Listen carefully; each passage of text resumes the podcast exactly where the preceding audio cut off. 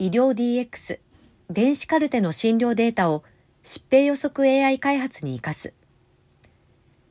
デジタルトランスフォーメーションが進展しつつあります。昨今診療データについては研究分野にとどまらず診療や経営の改善に向けた統計データとしての活用も検討されているほかヘルスケアなど様々な業界からの期待が高まっています。一般病院における電子カルテシステムの普及率がおよそ6割となった日本において、昭和大学と富士通ジャパンは、同システムに入力された診療データから即時に疾病を予測し、治療方針の候補などを医師に提案する診療支援 AI 技術の開発に向けた共同研究を今月から来年3月まで行います。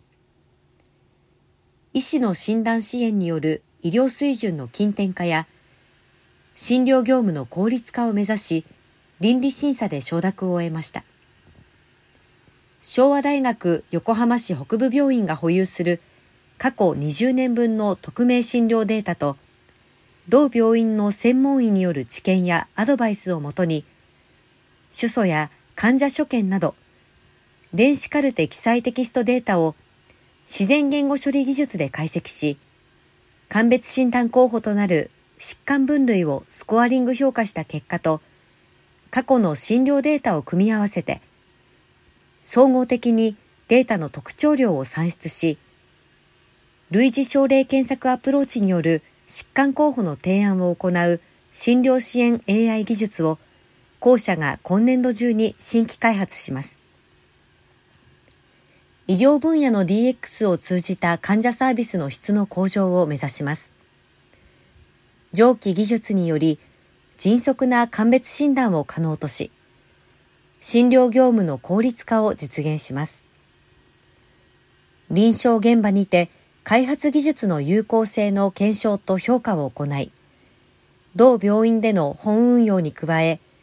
他の昭和大学附属病院に向けたサービス提供や研修医向け教育コンテンツへの展開など、昭和大学病院グループの診療全体に寄与していくということです。昭和大学は継続して患者本位の医療や高度な医療の推進、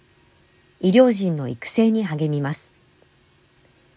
富士通ジャパンは診療業務の効率化を支援する上記技術のさらなる精度向上、全国の医療現場での適用を推進していく構えです。